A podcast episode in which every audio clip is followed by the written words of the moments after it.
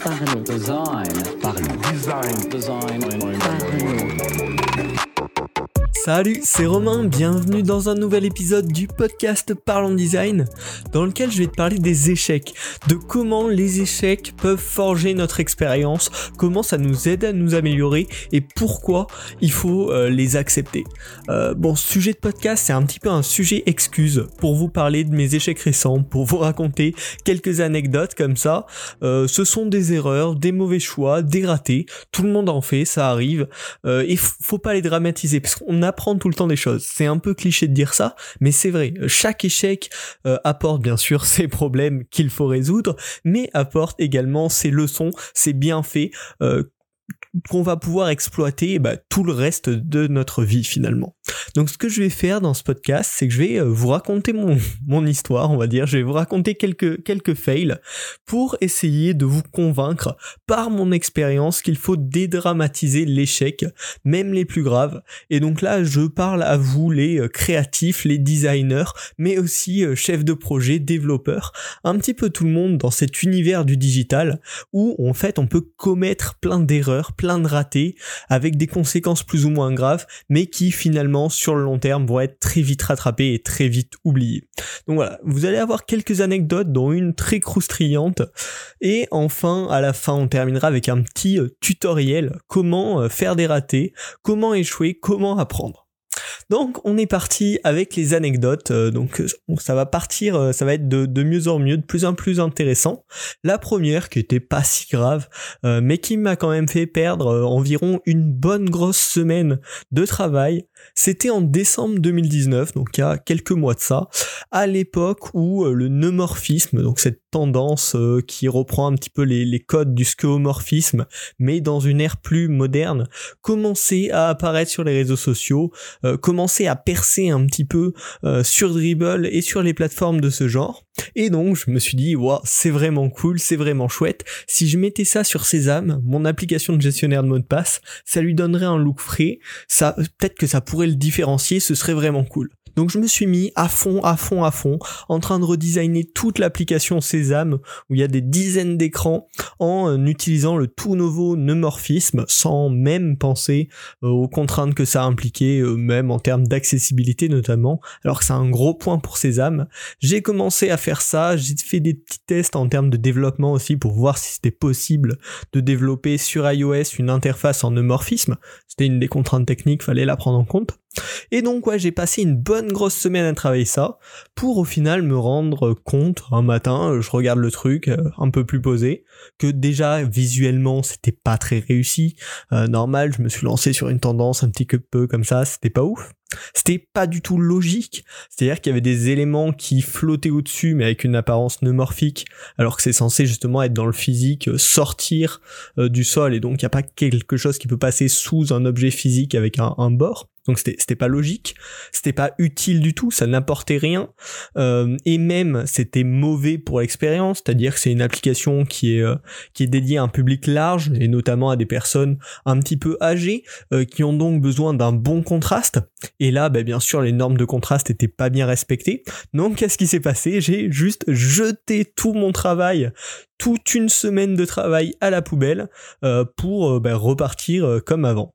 Donc finalement, je, bah voilà, j'ai perdu une semaine complète, mais par contre, j'ai appris des choses. J'ai appris à utiliser le neumorphisme, à voir quels étaient ses avantages et ses désavantages. J'ai appris qu'il fallait que je me calme un petit peu sur les tendances, ne pas m'enflammer, euh, prendre euh, le temps de voir justement les avantages, les désavantages, ne pas l'utiliser sur un énorme projet dès le début, à la limite le tester sur un- une toute petite interface. Euh, et puis j'ai également appris que ben, la fonction devait tout le temps passer euh, devant le style, devant les tendances. Je le savais déjà, mais ça m'a fait un bon gros rappel euh, de me dire, bah voilà, qu'est-ce qui est le plus important d'abord Le fonctionnement. Et donc avant de réfléchir à n'importe quel style, surtout pour une application de ce type, voir est-ce que ça apporte des bénéfices en termes d'usabilité. Donc ça c'était ma première petite anecdote. Voilà, au final c'est juste une semaine de travail perdu, mais bon, c'est quand même ça. La seconde anecdote, euh, qui est pas la meilleure, hein, la troisième que je vous réserve, elle, va vraiment être croustillante normalement. Donc la deuxième anecdote, c'était en mars 2020, donc euh, il y a deux mois de ça à peu près. Euh, je travaillais sur mon application Ideas au carré, donc qui est un carnet d'idées super simple à utiliser, vraiment minimaliste, avec une nouvelle feature de rappel. Donc le but, donc c'est un petit carnet d'idées pour noter bah, des trucs un petit peu tous les jours, mais il n'y avait pas une feature comme ça qui permettait de recevoir une notification régulièrement pour te dire ah ben tiens euh, est-ce que tu veux est-ce que tu veux noter quelque chose dans ton carnet d'idées? Euh, et je me suis dit bah c'est vrai que ce sera un gros plus pour fidéliser les utilisateurs ce serait vraiment pratique. Donc j'ai commencé ben, bien sûr à faire mes wireframes à faire mes recherches puis à euh, designer ça. Et j'ai conçu un, une entrée personnalisée pour choisir l'heure des rappels. Donc je me suis un petit peu cassé la tête et au final j'ai fait un truc qui était trop complexe qui était dur à utiliser et pas du tout intuitif. Euh, donc finalement, j'ai quand même sorti une première version de l'application, hein, j'ai pas assez fait de test. Et puis je me suis rendu compte, notamment grâce à Bastille euh, qui a review mon app euh, pendant un de ses lives. D'ailleurs, c'est vachement vachement sympa ces lives. Bastille, c'est un, un designer d'interface, ouais, euh, YouTuber également que je vous conseille, je vous conseille sa chaîne. Le lien sera dans la description. Et donc il fait des lives régulièrement.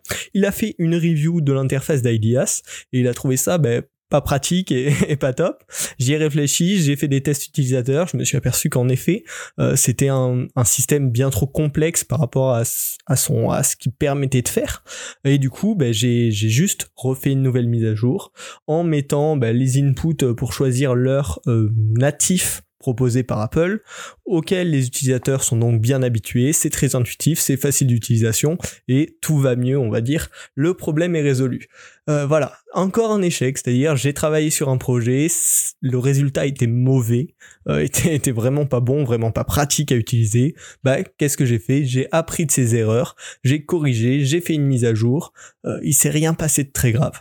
Et désormais, je sais, je ferai plus attention dans mes projets, d'utiliser ce qui marche déjà et de pas réinventer la roue pour des choses inutiles, c'est-à-dire choisir une date par exemple.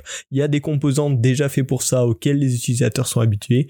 Mieux vaut les utiliser que créer des composants trop compliqués à l'utilisation qui du coup vont rien apporter de plus. Voilà, c'est plein de petites leçons comme ça que j'apprends au fur et à mesure des échecs qui sont intéressants et euh, qui m'ont pas coûté grand chose à part un peu de temps et puis euh, bah, un jour je me suis merde, j'ai foiré.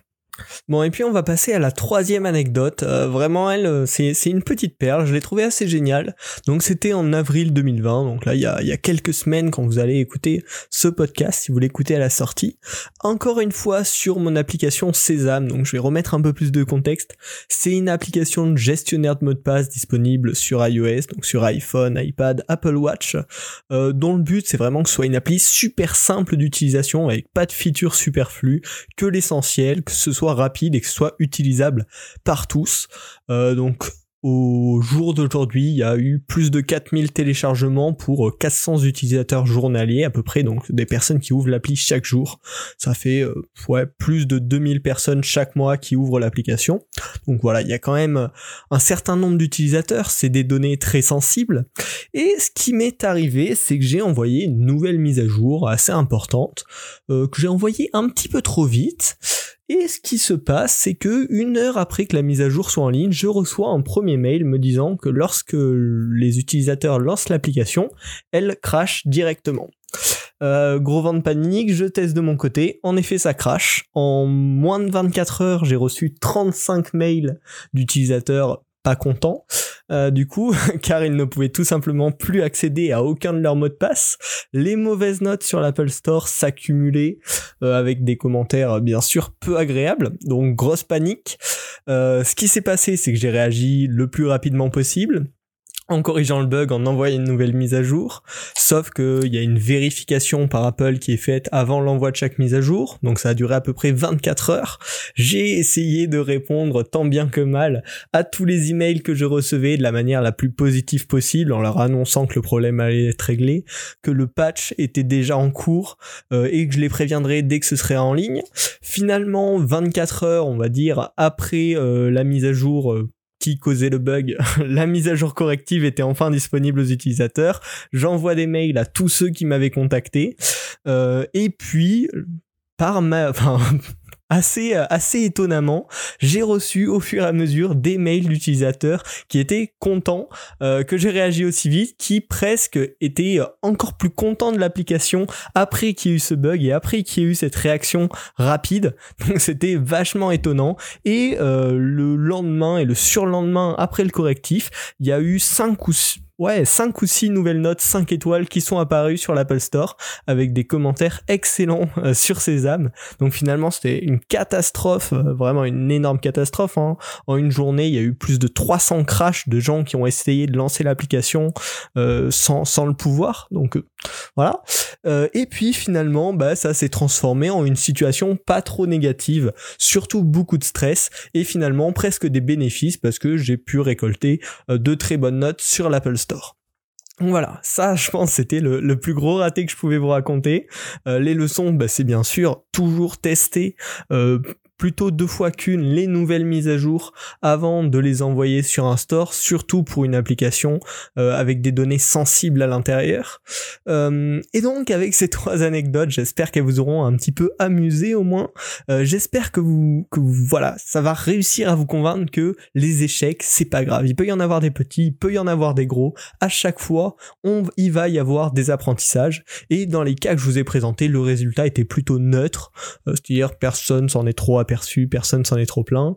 J'ai juste perdu du temps. Ah, des gens s'en sont pleins, mais finalement, avec une bonne réaction, euh, bah, les gens ont accepté et étaient plutôt contents de la réactivité euh, par rapport à ce problème-là. Voilà. Et finalement, euh, j'espère que voilà, vraiment ça t'a ça t'a motivé à échouer comme moi. Euh, et donc, comment tu peux échouer sans qu'il y ait des conséquences graves?